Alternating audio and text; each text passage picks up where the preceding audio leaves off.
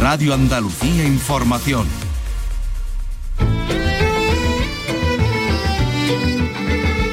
En RAI, Andalucía es cultura. Con Antonio Catón. Buenas tardes, hoy compartimos y disfrutamos lo último de Cristina Soler. Tengo mi casa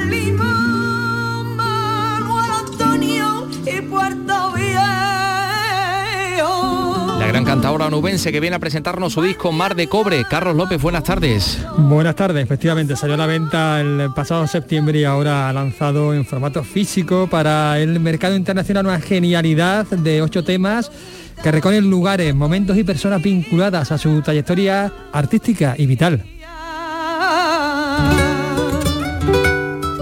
La escucharemos enseguida.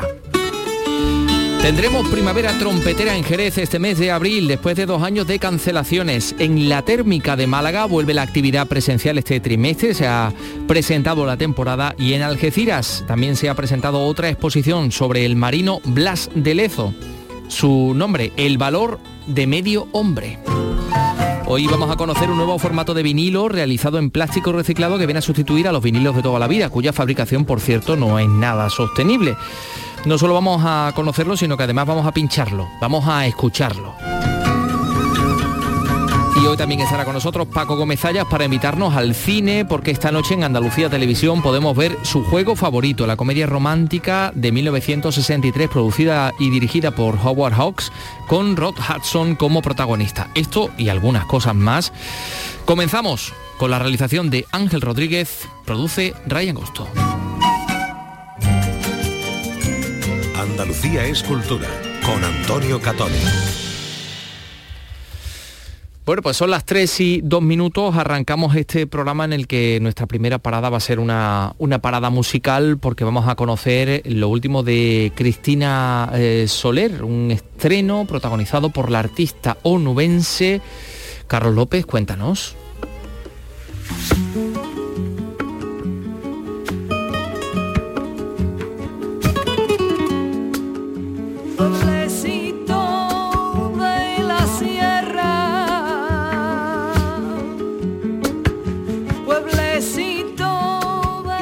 Estreno con mucho arte y es que escuchamos Mar de Cobre, el fandango con el que se abre el primer álbum de la cantadora Cristina Soler, de Huelva, por supuesto, y que se titula precisamente así, Mar de Cobre. cantaré por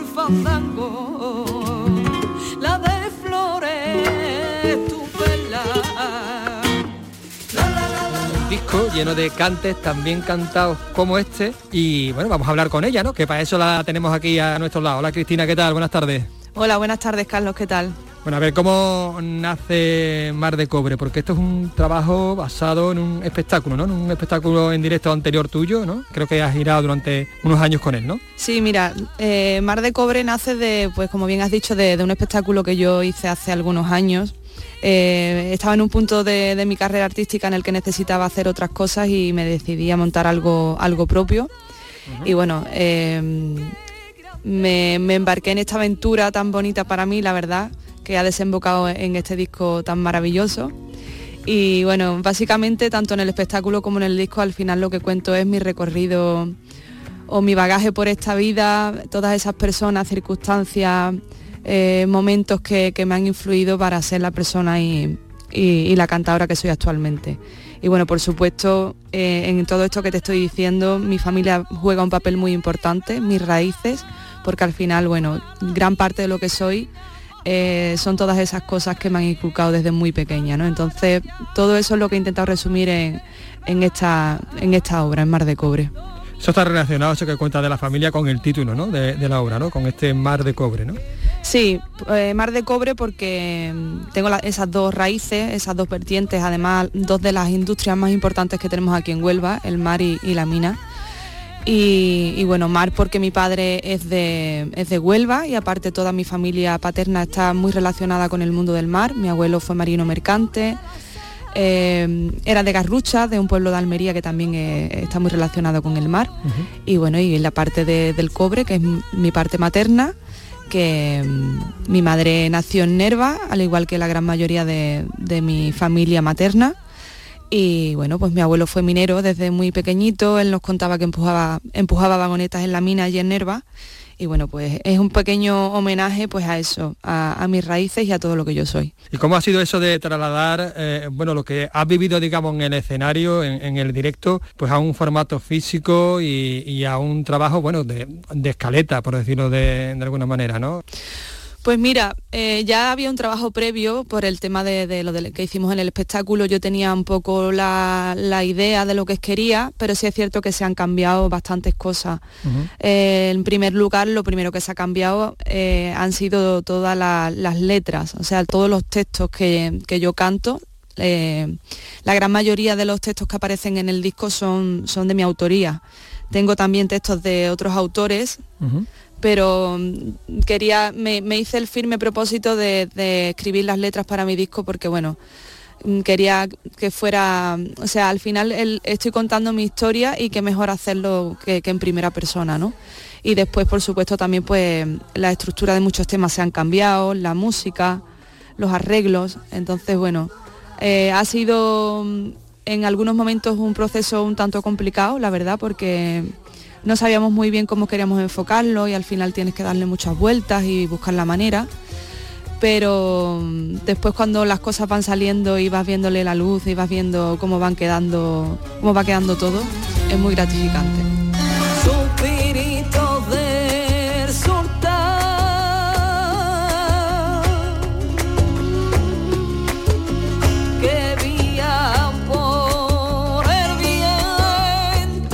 Has contado con colaboraciones de, lujo, hablamos por ejemplo de Rosario la Tremendita en los tangos de Granada o de Rocío Márquez en el son Atiquicia, ¿no? Sí, estoy súper contenta, es algo que me hacía muchísima ilusión.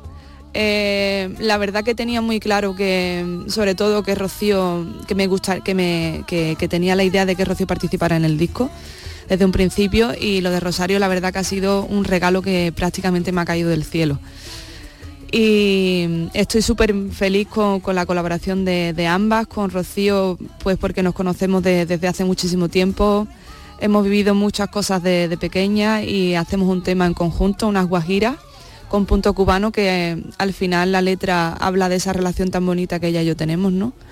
Y después con Rosario, pues como he dicho antes, ha sido un, un regalo caído del cielo. Gracias a mi productor he tenido la suerte de que ella participara en el disco y es una artista que he admirado desde siempre y, es un amor. Ella se presta a todo y, y da gusto estar a su lado, la verdad.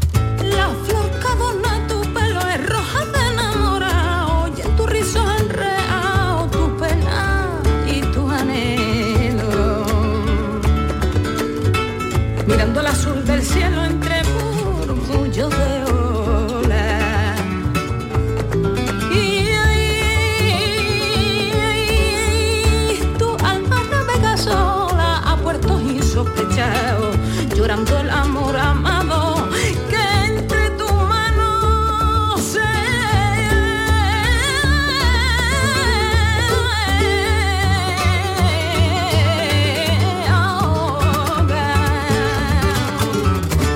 digamos que investigan ¿no? en este folclore común, digamos que compartimos, ¿no? Y desde Huelva, por supuesto, no podía ser de otra manera, ¿no? Sí, mira, eh, con el tema de la Guajira es algo curioso porque cuando monté Mar de Cobre espectáculo, para diferenciarlo del disco, eh, claro, al final llevar las cosas a un directo cambia mucho del estudio, ¿no? Entonces teníamos que buscar la manera. Yo, la guajira es un cante que siempre me ha gustado mucho y, también lo canto porque a mi madre le, gusta bastante y siempre me decía, Cristina, hija, apréndete unas guajiras, qué bonita. Ay, que te tiene que quedar súper bien, ¿no?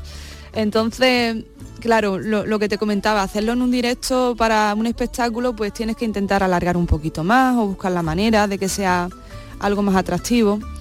Y con esa idea y con ese motivo fue el que por el que me puse a investigar todo el tema de, la relación que tiene la Guajira con la música cubana. ¿no?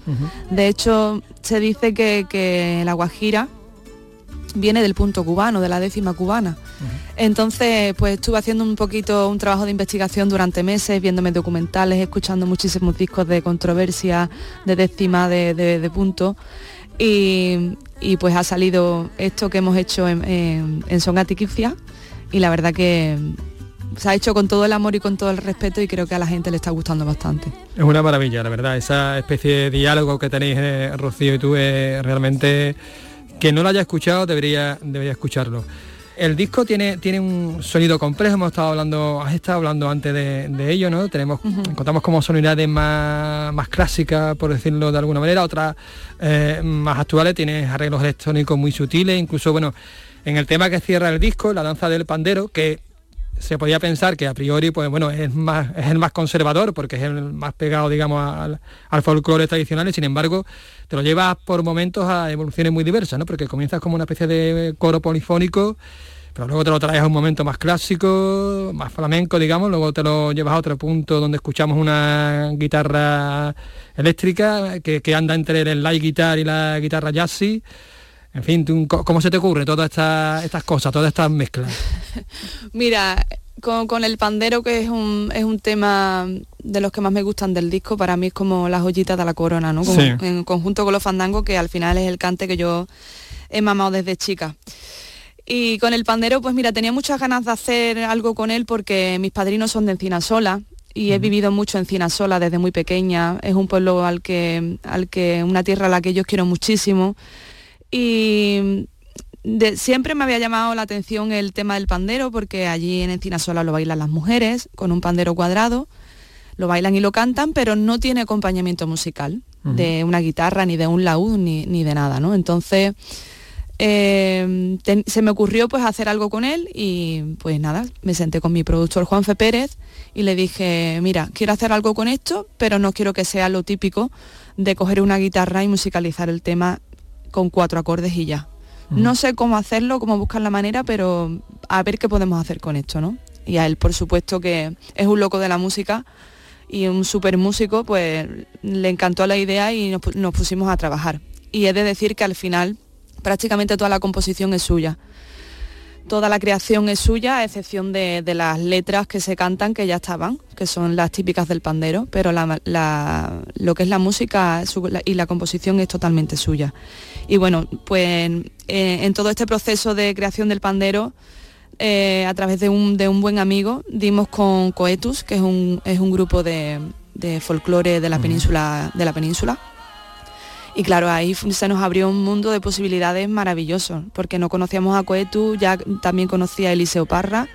Yo empecé a dar clases con Eliseo en Madrid y, se abrió un mundo para nosotros. Entonces, a raíz de, eso, de conocer a estos músicos, nos pusimos a investigar y así ha sido como Juanfe se ha inspirado para, para crear el pandero. Pandero, desde luego, la danza del pandero de Encinasola es probablemente la pieza más compleja, yo creo, ¿no? Por lo menos para mi gusto del disco. Un disco, por cierto, que se acaba de publicar, pero que hace apenas unos días se puede comprar. Hasta hace poco no lo habíais sacado en, a la venta, que creo que se puede comprar a, a través de tu página web, ¿no? Sí, se puede comprar a través de mi página web en www.cristinasoler.info eh, cristinasoler.info Y sí, el proceso de lanzamiento del disco ha sido un tanto raro, la verdad, porque en un principio sacamos el, single, Los Tangos de Granada, desde Puerta Real, que la verdad tuvo una acogida... El que canta con Rosario. Con Rosario, sí, el que canto con Rosario, tuvo una acogida maravillosa y el 13 de septiembre eh, lancé el disco completo en las plataformas digitales. Y bueno, el formato físico ha tardado un poquito más por circunstancias, eh, por temas con, la fábrica y demás. Y, bueno, pues eso, desde el día 3 se puede comprar a través de mi página web. Creo que ha quedado estupendo, estupendo, estupendo.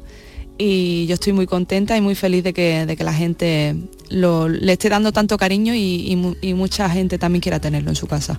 Lo has presentado en formato CD, eh, pero lo tendremos también en vinilo. Puede ser, no se sabe. vamos a dejarlo ahí. De momento con el disco vamos, vamos bien.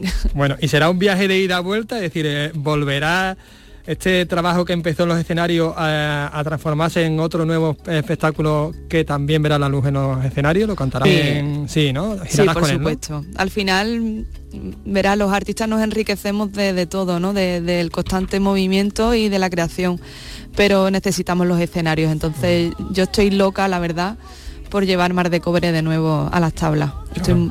tengo muchas ganas. Ganas tenemos ya todos de escuchar eh, este discazo. Yo me lo he pedido, no me ha llegado todavía, pero bueno, con- eh, espero que me llegue pronto.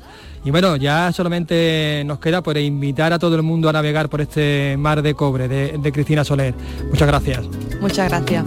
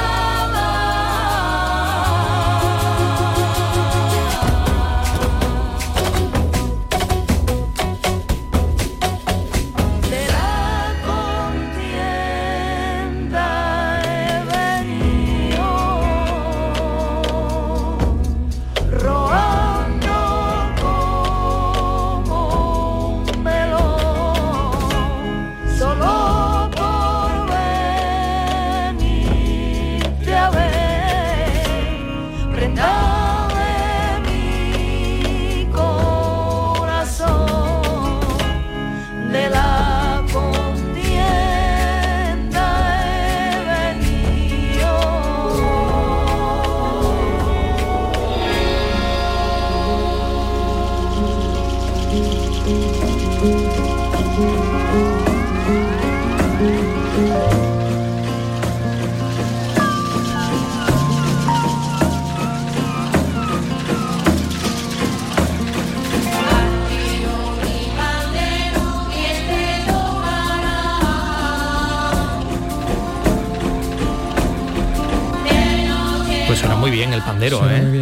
se escucha a las mujeres de Encinazona. Estas son las, este coro es de las mujeres de Encina Sola, a ver, a ver, a ver.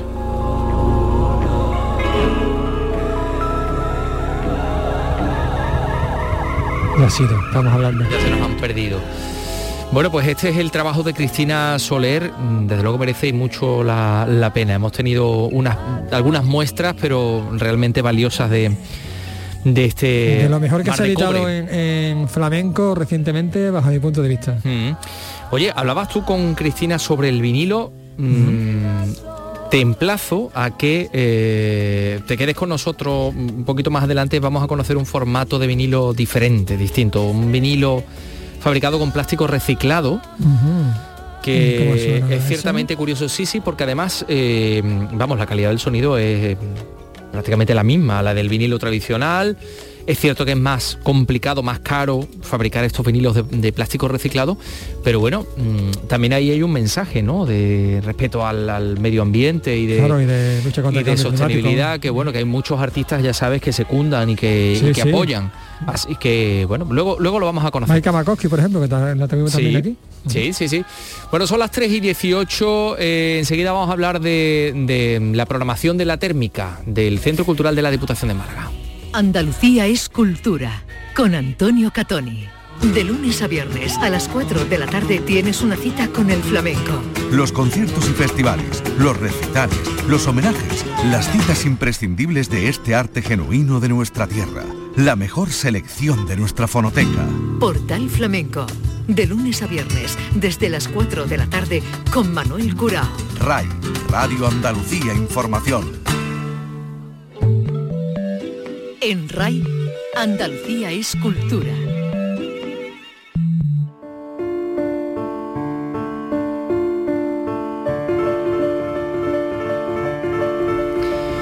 La Térmica va a celebrar del 2 al 5 de marzo la primera edición del Festival Literario Escribidores, en colaboración con la Cátedra Vargas Llosa. El 18 de febrero va a tener lugar la primera jornada sobre poesía. Son algunas de las actividades de este centro cultural contemporáneo, La Térmica, que depende de la Diputación de Málaga que apuesta por la actualidad en este trimestre que tenemos por delante con un nuevo ciclo en el que van a participar entre otros Alfonso Guerra o Joaquín Reyes. Hoy se ha presentado la programación con medio centenar de actividades. Merece la pena que ustedes entren en la web de la térmica, eh, pero nos las va a resumir de alguna manera, ha destacado algunas de ellas nuestra compañera Alicia Pérez. Málaga, adelante. La Térmica celebrará del 2 al 5 de marzo la primera edición del Festival Literario Escribidores, en colaboración con la Cátedra Vargallosa. El 18 de febrero tendrá lugar la primera jornada sobre poesía Sobran Poetas, bajo el lema Falta Ironía. Otra novedad es la exposición inédita de Michael Greco y el nuevo ciclo actual. Salomón Castiel es el director de la Térmica. Hemos cambiado un poco la estructura de programación de la Térmica con idea de tocar aún más eh, los temas candentes que hay en la sociedad de hoy en un ciclo que se llama Actual, eh, que tendrá lugar todos los jueves, es una, conferencia, charla o debate según, según toque. El formato de mercadillo nocturno, con performance, proyecciones y música, los llamados Red Friday, volverá los viernes 4 de febrero y 11 de marzo.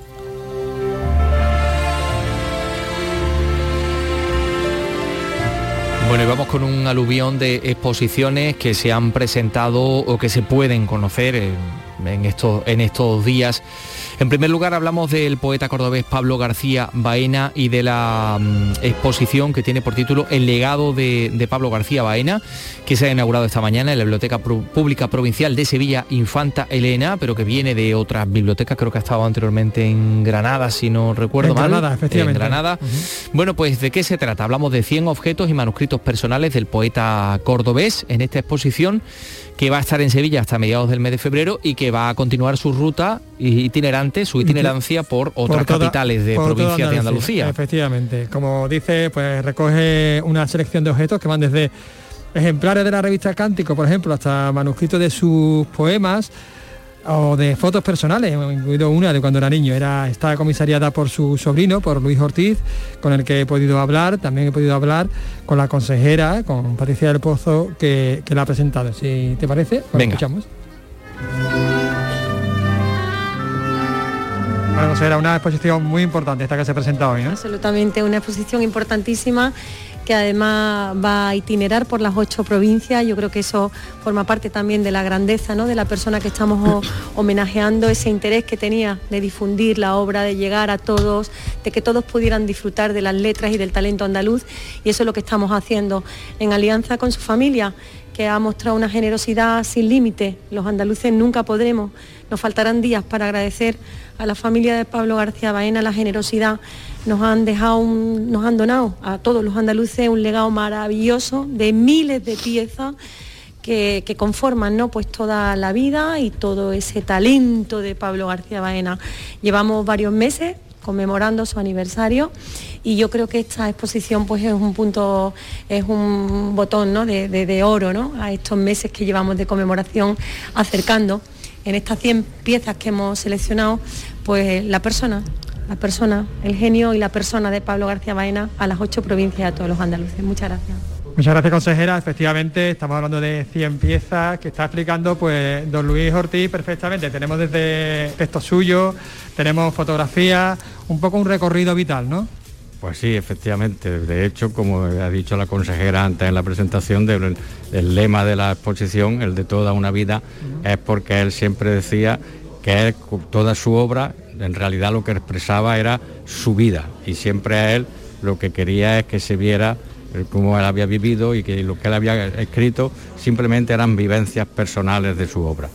Nosotros lo que queremos es agradecer a la Junta de Andalucía el trabajo que ha hecho y, la generosidad con la que han aceptado la donación y, por supuesto el que ahora toda eh, se conozca en todas las provincias la, exposición es una muestra más del, compromiso que ha, tenido la Junta de Andalucía para con él y, nosotros al fin y al cabo la familia no tiene mérito ninguno porque lo único que hemos hecho es eh, seguir el criterio que él nos dio, que él lo que quería es que toda su obra fuese pública para todo el mundo, tanto a nivel de documentos como que también fuesen digitalizados y estuvieran en la Biblioteca Virtual de Andalucía para la disposición de todos los investigadores que quisieran conocer su obra. La verdad es que fue una vida muy intensa, eh, porque vivió muchos, muchos años y él tuvo una infancia muy, muy feliz. Tenemos aquí una foto justo de, de él. Sí, de una foto de niño, de- ahí tendría 5 o 6 años, de, entre, entre el, él nace en el, en el 21, 1921, la foto debe de ser del 26, 27. Fue un niño muy feliz, era el menor de los, de los hermanos, lo quería mucho su familia, tenía un hermano aparejador y delineante que dibujaba muy bien, de hecho uno de los libros que hay aquí, Córdoba, está con bocetos y dibujos ilustrados por, por los de su hermano. Tenía un, padre que era tallista de imaginería y de, y de pasos de Semana Santa. eh, y la verdad es que lo llevaban a muchísimos actos que a él le, encantaban. Él tiene una anécdota que, que dice que cuando él iba a- al estadio de fútbol, que lo llevaba también su padre, prefería que lo llevara su tío Ángel a ver las procesiones. O sea, que tuvo una infancia muy feliz. Luego, mm, la verdad es que, como él mismo dice en uno, de sus libros, pues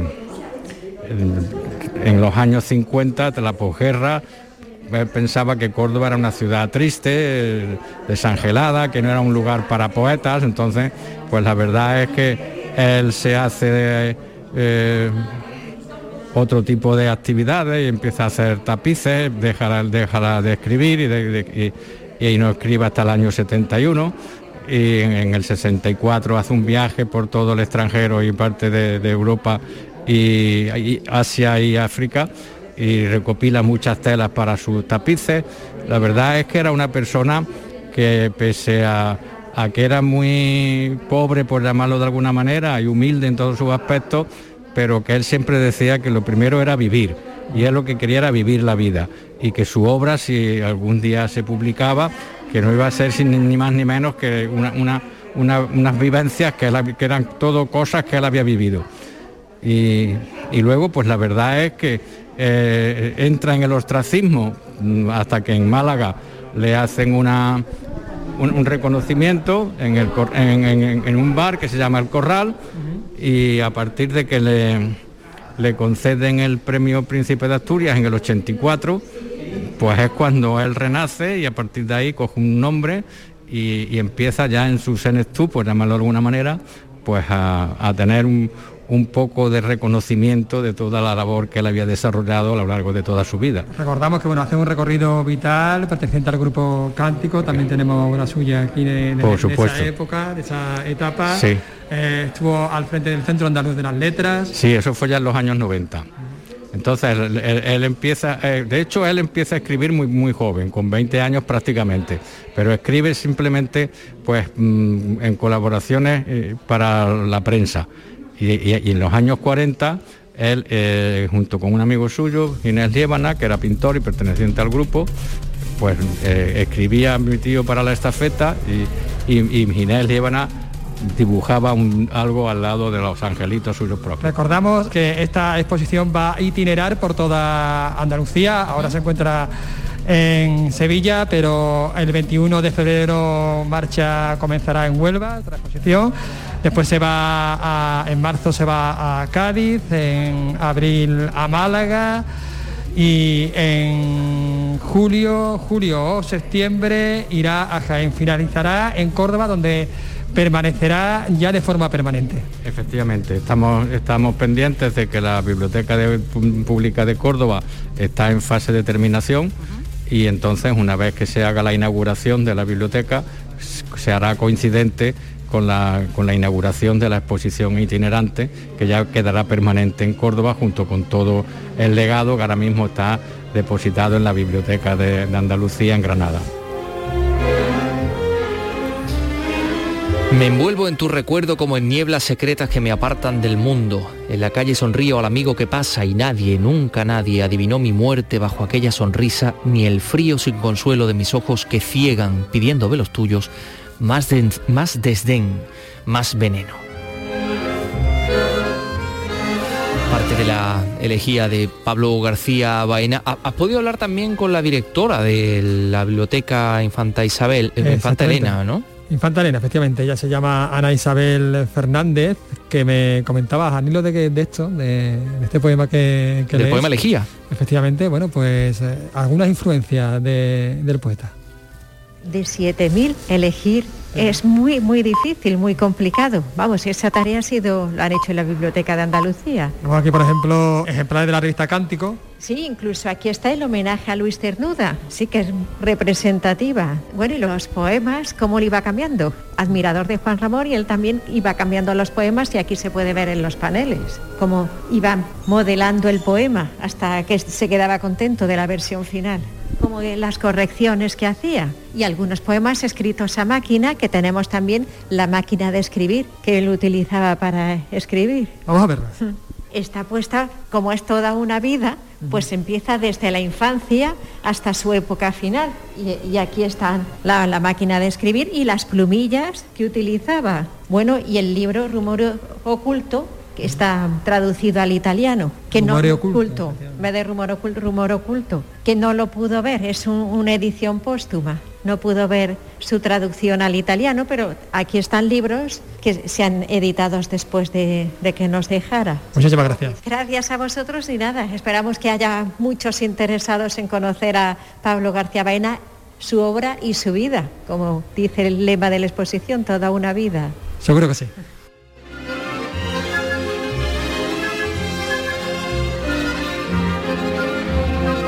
Bueno, y en esta panoplia de exposiciones que mostramos hoy, que hoy enseñamos, también tenemos una dedicada a Blas, a Blas de Lezo, al marino, eh, eh, una exposición que se ha inaugurado en Algeciras, dedicada a este destacado marino de la primera mitad del siglo XVIII. El título de la exposición, Blas de Lezo, el valor de medio hombre. No sé si has visto, Carlos, que eh, si tecleas en un buscador Blas de Lezo. Eh, sí, al tipo es que le faltaba un ojo, eh, sí, un brazo, efectivamente. una pierna. Hay algunas viñetas de cómic en las que aparece todas las eh, todas las carencias o todas las mutilaciones de las que él Sí. había sido objeto ¿no? Con 27 Como años ya le faltaba medio de cuerpo, guerras y de historias con 15 años perdió la pierna Sí.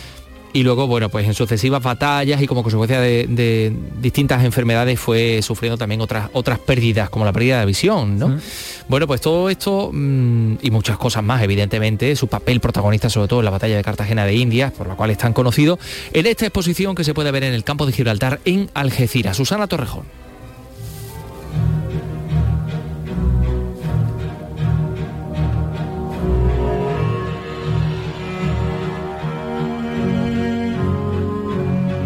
Una muestra que puede verse en la Comandancia Naval de Algeciras hasta el próximo 28 de enero, un recorrido por su trayectoria vital y su participación en episodios históricos como la Guerra de Sucesión o la Batalla de Cartagena de Indias. Juan Carlos García es el comandante naval de Algeciras. Eh, Blas de Lezo fue un marino del siglo XVII en el que fue el que mayor eh, derrota le ha infligido a la Armada inglesa.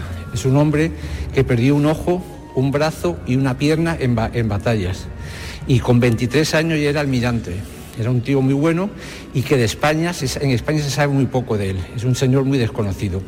La exposición, que podrá verse en horario de mañana y de tarde, se ha organizado en base a paneles fotográficos que reproducen diversos momentos de la historia de Blas de Lezo.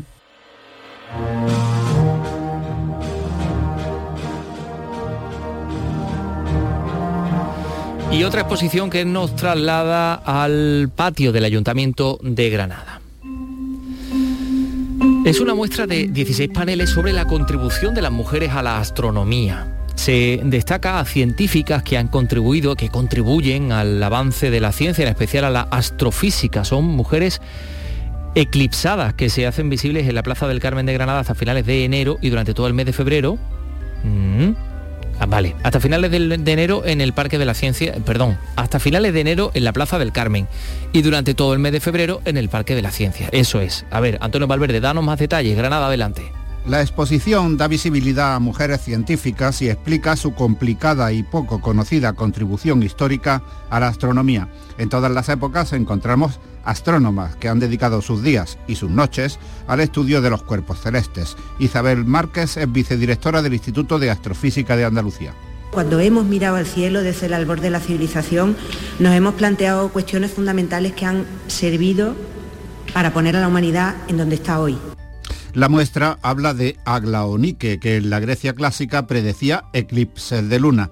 Caroline Herschel, una de las descubridoras de Urano y de la galaxia Andrómeda. Caroline Schoemaker, que batió el récord en el descubrimiento de cometas y así hasta cerca de 300 científicas. Isabel Márquez de nuevo.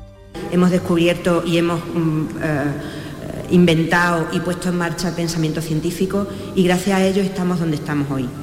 Desde ese al borde de los tiempos, las personas, hombres y mujeres que miraban al cielo y se hacían preguntas, eran anónimas, la historia empieza a darles nombre después y como a todas las otras ciencias les da nombre de hombre generalmente, eh, sin eso querer decir que no hubiera mujeres detrás. Además de conocer el papel de estas mujeres en el desarrollo de la astrofísica, la exposición muestra los principales hitos astronómicos, desde los dibujos de estrellas en cuevas prehistóricas hasta el desarrollo del mayor telescopio óptico del mundo.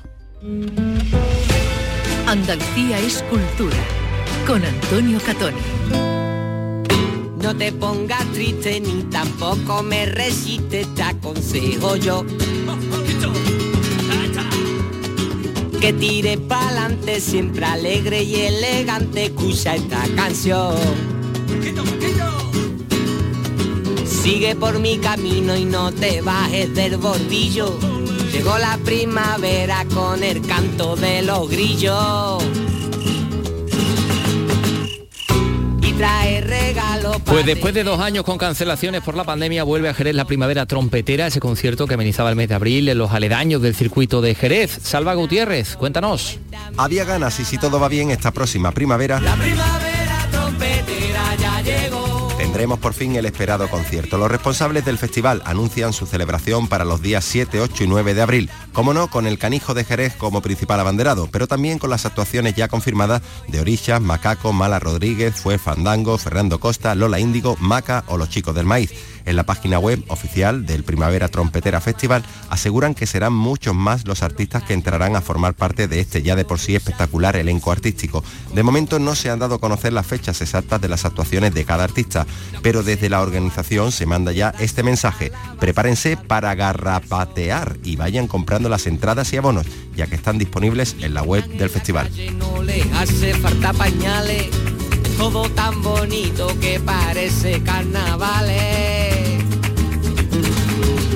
Destornillador y algunos pinceles.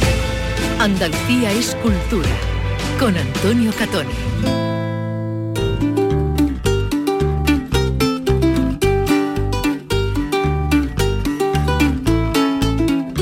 Andalucía es cultura, son las... eh, eh, un momento, vamos a ver. Hola, hola. Aquí está, aquí está entrando Javier Bolaño, nuestro compañero de la redacción de la Radio Pública de Andalucía. Eh, ustedes conocerán que él tiene un programa que es Cambio Climático, que no sé exactamente qué hace aquí. Se ha venido con una caja que parece una pizza. Parece, ¿Esto qué es, eh, Javier una- Bolaño? ¿Cómo esta una pizza. irrupción? ¿A qué viene? Sí, ha habido varios compañeros que me han abordado por los pasillos, pero no es una pizza. Mira, A vamos ver. a, a abrirla, lo escuchamos. Aquí está. Sí, es como un... Es una, para los oyentes vamos a explicar que es una caja de cartón, porque de cartón está compuesto el embalaje del producto que te traigo, que no es otro que este vinilo. Ajá. Vinilo transparente. Está sacando ahora mismo de ese sobre blanco es con un vinilo, plástico reciclado. Aquí lo tienes. Toma. para acá. Hombre, el soporte de la música, un vinilo, y en esta ocasión es un vinilo, sí, transparente, eh, no sé si es un solo tema.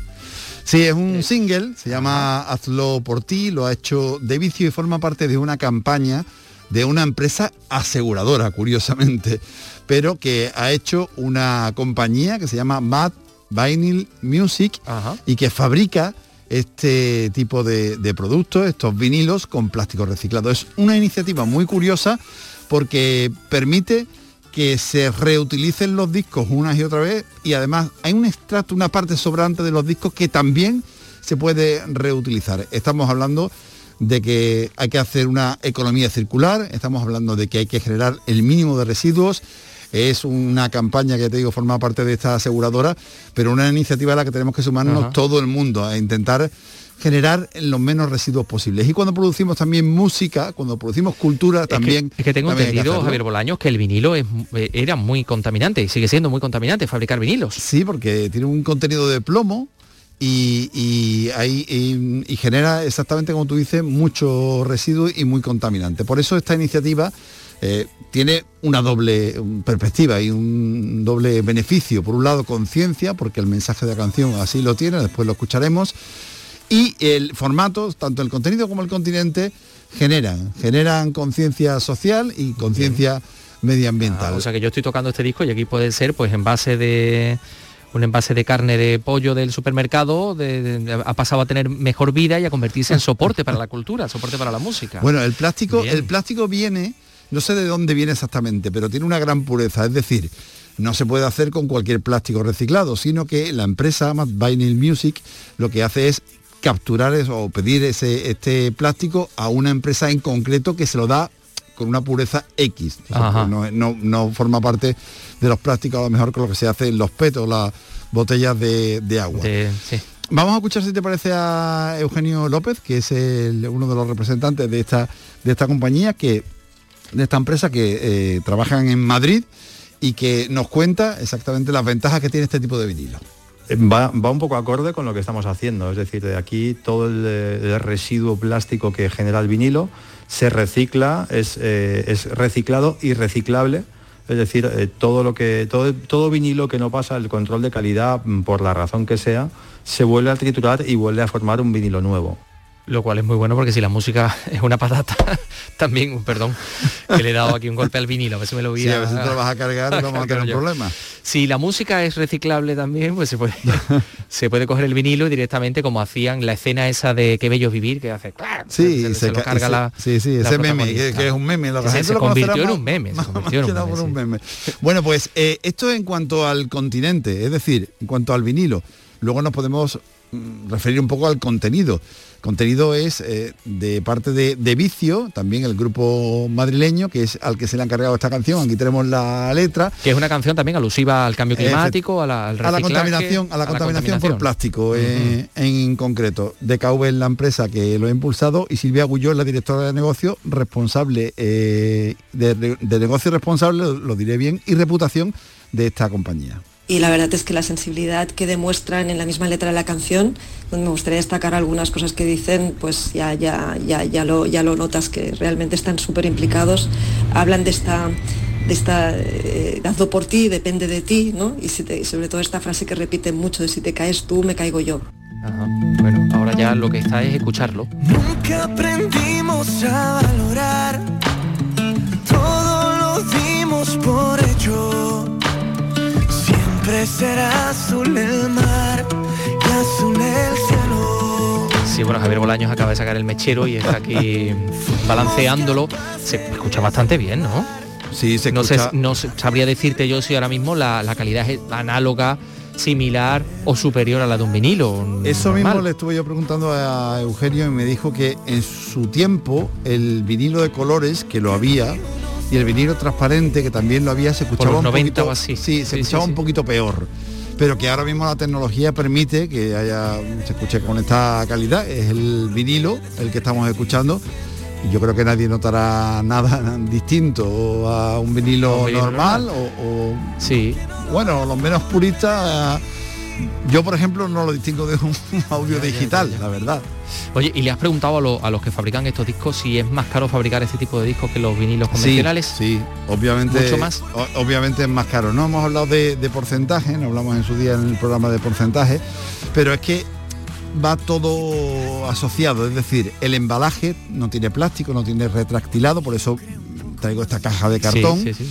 Y luego también toda la energía que consumen en, en la fábrica es energía renovable, bien sea a través de ellos mismos o a través de suministradoras que utilizan fuentes de energía verde. Con lo cual es un todo, es un conjunto. Y además te digo, DKV tiene una campaña en la que va a lanzar distintos eh, canciones tenemos esta de DKV y te- perdón de, de, de vicio. De- de vicio, sí. Y tenemos una de India Martínez, Ah, también bien. hablando de, de la contaminación por el aire y eh, bueno, seguirán saliendo temas musicales relacionados con este con este tema porque es una empresa de salud y, y la salud del planeta es lo que se está defendiendo en esta campaña. Así que eh, otro día que tengamos Mm. Vaya. otra canción te la traigo.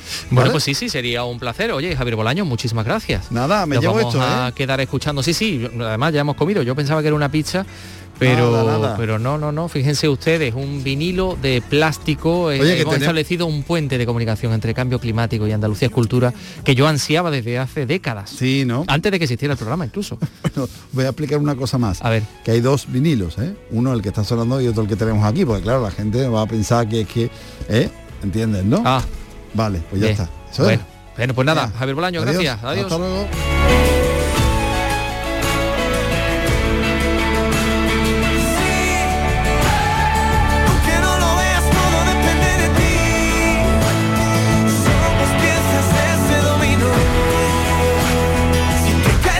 Me caigo yo, sí.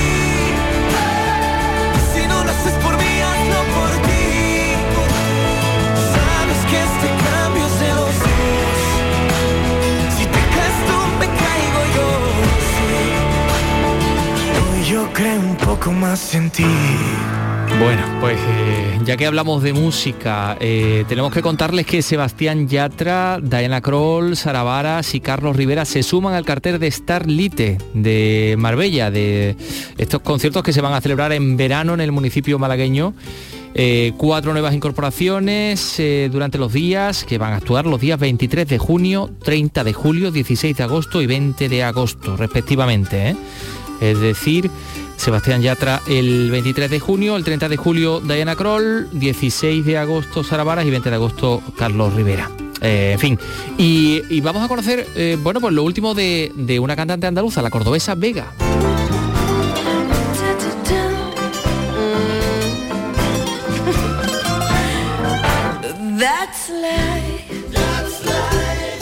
That's all people say.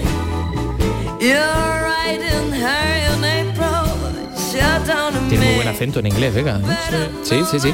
Bueno, pues está adelantando los primeros singles de su décimo disco de estudio que se titula Mirlo Blanco y que se va a lanzar por eh, completo el, próximo 11 de febrero, que estará ya el disco entero, ¿no? A ver, José Antonio Luque, Córdoba, cuéntanos. Mirlo blanco hace referencia al calificativo de singular que se otorga a una persona. Un mirlo es también un ave que no copia otros sonidos de la naturaleza, sino que crea el suyo propio y lo perfecciona a lo largo de su existencia. Así se refleja Vega en este disco que califica de crudamente honesto, enérgico, nostálgico y eufórico, compuesto todo por ella durante la primera ola de la pandemia.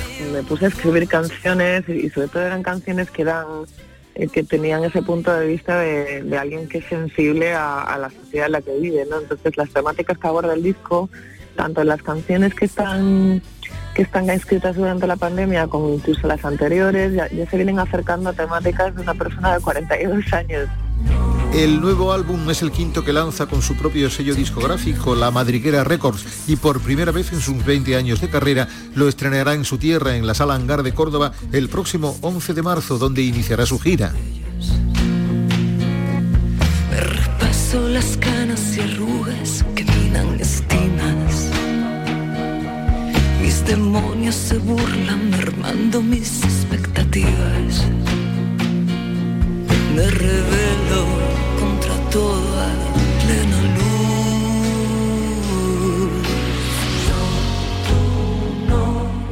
Andalucía es cultura. Con Antonio Catoni. Y mientras Paco Gómez va aproximándose hasta este estudio, porque recordamos que esta noche tenemos cine clásico en Andalucía Televisión, pues les vamos a contar que vuelve tras la pandemia el Festival de Teatro del Humor que se celebra en una localidad onubense muy cerquita de la capital, en Aljaraque, eh, que es el pueblo de Pedro Luis Moreno, por cierto, nuestro ¿Ah, sí? técnico. Sí, Ah. Aljaraque, sí, sí, sí, sí. Pues mira, El vuelve Pedro. Festival del Humor. Pedro es muy de Festival del Humor también. Bueno, sí. es, es espiral del humor todos los días, todos los días. Pues mira, mm, Sonia Vela nos lo va a contar. Adelante, Sonia.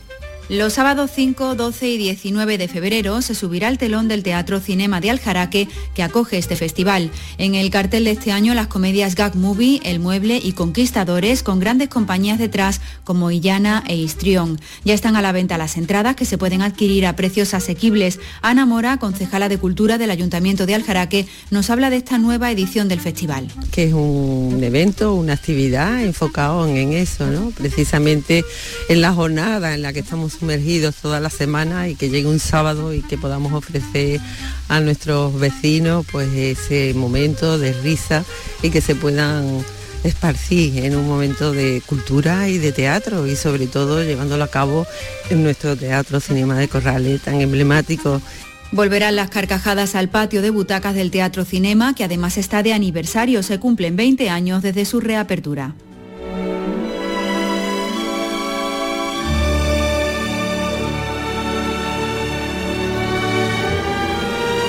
Pues sí, esta noche tenemos cine clásico en nuestra televisión, en Andalucía Televisión, poco antes de las 11 de la noche. Su juego favorito, una comedia de los años 60 que hasta recupera escenas de clásicos de los 40, de 20 años antes, anteriores.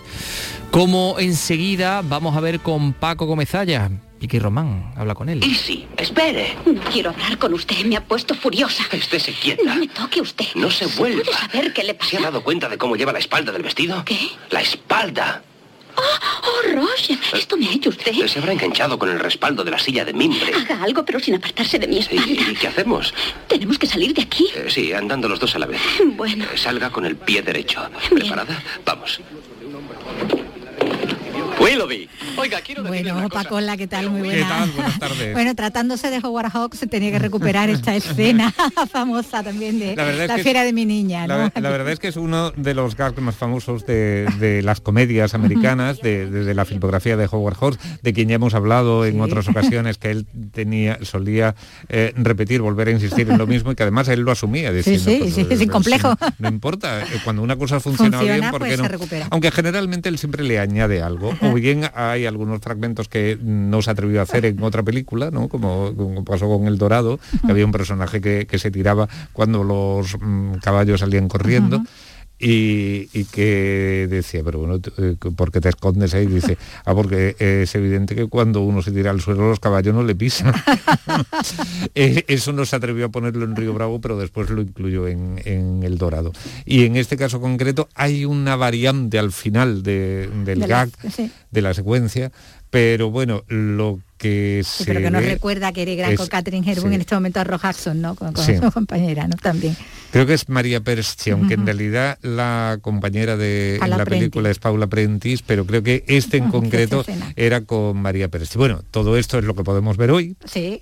No, bueno, no todo, no, No todo, todo. Esto es una parte de la, la que nos recuerda, bueno, películas El- anteriores, como de- decíamos, La fiera de mi niña, de Howard Hawks, pero esto, bueno, es lo que vemos en su juego esto- favorito, claro. Eso es. En la película que vemos es su juego favorito. La- las otras, ni Río Bravo, ni El Dorado, ni La Fiera de mi niña siquiera Vamos a centrar, podemos vamos a centrar. ver. Bueno, y aquí el juego favorito se supone que es la pesca, porque la, Hmm. tramaba de eso, ¿no? El equívoco, ¿no? De tomar a este hombre por un experto pesca, eh, pescador, ¿no? Cuando Sí. él no tiene ni idea, sin embargo ha escrito manuales, ¿no? Y es muy seguido por, por los pescadores. Él, por- él es un vendedor, él es un hombre que está trabajando en unos almacenes, en una sección de pesca y que se le ocurre un día escribir un libro, un manual de pesca y que efectivamente eh, está considerado un La Biblia. éxito y que, y que todos los, los pescadores y los eh, aficionados a la pesca lo, lo cogen como libro de cabecera. De modo que a dos chicas que están organizando una especie como de congreso, de campeonato, pues se le ocurre invitarlo a él, que va a ser que un no poco sabe ni, como vamos, ni el para gran- suelo. él no sabe ni, ni lo que es lanzar la caña, ni recoger el sedal, ni Nada, nada. si, en fin, cómo se pesca una trucha Él lo que sabe es de ligar. un salmón. Porque él es muy ligoncete. Eso sí, eso sí, al fin y al cabo él es Roy Hudson, en su época de máximo galán de- del cine norteamericano, aquellos finales de los años 50 y 60, estaba haciendo, entonces yo creo que, que había hecho solamente dos películas con Doris Day, después llegaría una, una tercera, también había hecho ya cuando llegue septiembre con Gina Lollobrigida, Eh, en fin, era... mm, Claro, el galán era su momento, bueno, y decíamos, Bueno, estaba galán, llamado a eh, ser esto- el continuador de Cary Grant. Y de esto, hecho, esto solamente estaba hablando yo en comedias, porque Sí, luego sí, también está como claro. galán dramático, ¿no? Aquellas gigante. aquellos melodramas de Douglas Sirk o Gigante, de- Mm. con en fin. Sí, sí, pero en esta película, como decimos, bueno, es una comedia con muchos enredos, con Mm. muchos equívocos también en Y- la línea de... Sí, y tú has citado un poco el, el maestro, ¿no? El referente. Mm, Sí, la verdad es que, y, y más tratándose de Howard Hawks, ¿no? que llegó a hacer cinco películas protagonizadas por Grant. Cary Grant, de las cuales cuatro son comedias. Eh, claro, es que si hasta Gary Cooper cuando hizo Bola de Fuego se recordó que, hombre, eh, está bien, pero no es No Cary pues Grant, no, era bastante más Imagínate con. Hudson. Y- sí, pero, pero Cooper también fue un muy buen comediante. Sí, sí. Eh, como Pero como, no heredero de Cary Grant, exactamente. Me- Para como heredero de Cary Cary Grant no hay Grant, nadie, no. pero sí, pero mm, eh, en fin, Hudson durante un tiempo no se le reconoció toda su poten- todo su potencial como actor bueno, porque se consideraba que era fundamentalmente un buen físico y ya está. También porque era un momento de eh, eh, que se necesitaban actores como con mucho background, ¿no? que, que llegaran avalados como por la experiencia en las tablas, ¿no? Sí, sí. todos los que venían, por ejemplo, de, de Inglaterra, ¿no? Ajá. Eh, Laurence Olivier, eh, Richard Barton, Peter O'Toole, eh, bueno, y- Sí, sí, eso ya venía los con un peso de prestigio ya. O bien los que venían del actor estudio. Claro. Y es verdad que, mm, que Hudson queda un poco así como como de, de- como si hubiera aparecido en un, momento, pero siguiendo esquemas propios de épocas anteriores, ¿no? Sí. De mm, eso- esas biografías que se decían, no, pues es que se le estaba buscando, de pronto un cazatalentos, lo descubre. Sí, que salen una- ahí un chico Sí, como cualquiera, cosa, ¿no? De- lo de- descubrió en una gasolinera, claro, no, no sí, sé, sí. unas cosas así que sonaban todas a inventadas. Se conoce que le, mandarían 20.000 currículums y, y le- o sea, eh, tra- tratarían, o sea, 20.000 fotos a las mm, productoras. Alguien por fin lo, lo apuesta por él y le inventa una biografía ad hoc para, para lanzar al, al actor o a la actriz. Bueno, pues está en esta en esta comedia que no es de las más conocidas ni de las más eh, bueno ni de las más seguidas, ¿no? Y mejor valoradas de, de Howard Hawks, pero sí que bueno que funciona bastante bien por todo eso que tiene, ¿no? También de, eh, de que bueno de que bebe, ¿no? De esos clásicos anteriores y que bueno funciona bastante bien Rojas. No, y una, y, y una muy curiosa mm, plasmación de las relaciones entre hombre y mujer. Mujer, sí, la batalla de sexos está sí, ahí muy sí, bien. Está, está muy bien. Más y, moderna, además, claro. y además llegó en un momento en que Howard Hawks estaba eh, súper bien valorado, o sea, mm, dejó de ser un buen profesional, bien considerado por la industria, que no le faltaba trabajo y que incluso tenía eh, el pundonor de hacer el cine que a él le gustaba, mm, porque él mismo se mm, trataba de reservarse eh, el papel de productor de sus películas, él se reservaba el montaje final, e intervenía en los guiones y procuraba hacer eso, las películas que él quería.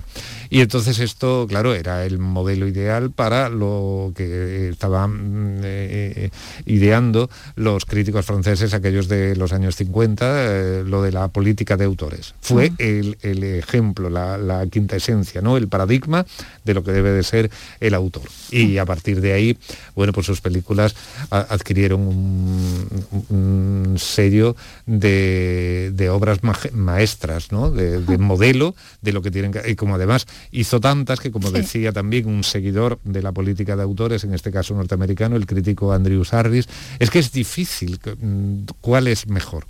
Eh, no ya qué, qué película es mejor, sino en qué género ha dado lo mejor dado de lo sí mejor. mismo. Bueno, pues aquí lo tenemos en esta en esta comedia, en que, protagoniza a Rock Jackson. Bueno, y mañana tenemos más, tenemos más cine, más Mm. cine clásico, así que mañana volvemos a, a encontrarnos. Paco, gracias. Gracias a ti. Pero Willoughby. Hombre, Willoughby, precisamente le buscaba. enseguida estoy con usted, Cat Lader. Creía que nunca saldríamos de ahí. A ver qué es esto. No veo nada, iré junto a la luz. Bueno, esta noche, poco antes de las 11, en Andalucía Televisión, su juego favorito. Nos vamos con Dalila. Quiero ver si puede arreglármelo.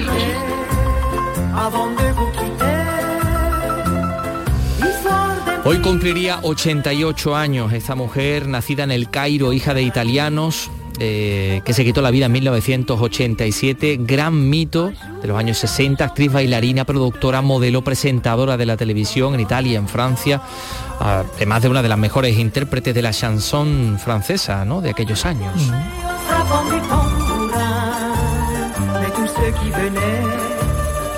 c'était Una auténtica estrella, Yolanda Cristina Gigliotti, Dalida, que incluso grabó en español.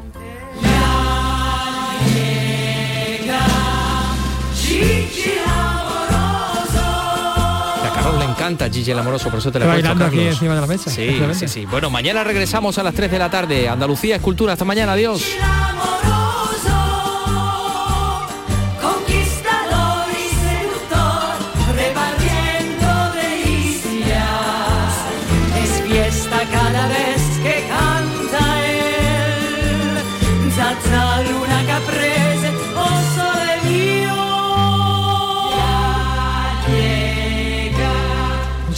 Giuseppe, pero todo el mundo le llamaba Gigi el cariñoso.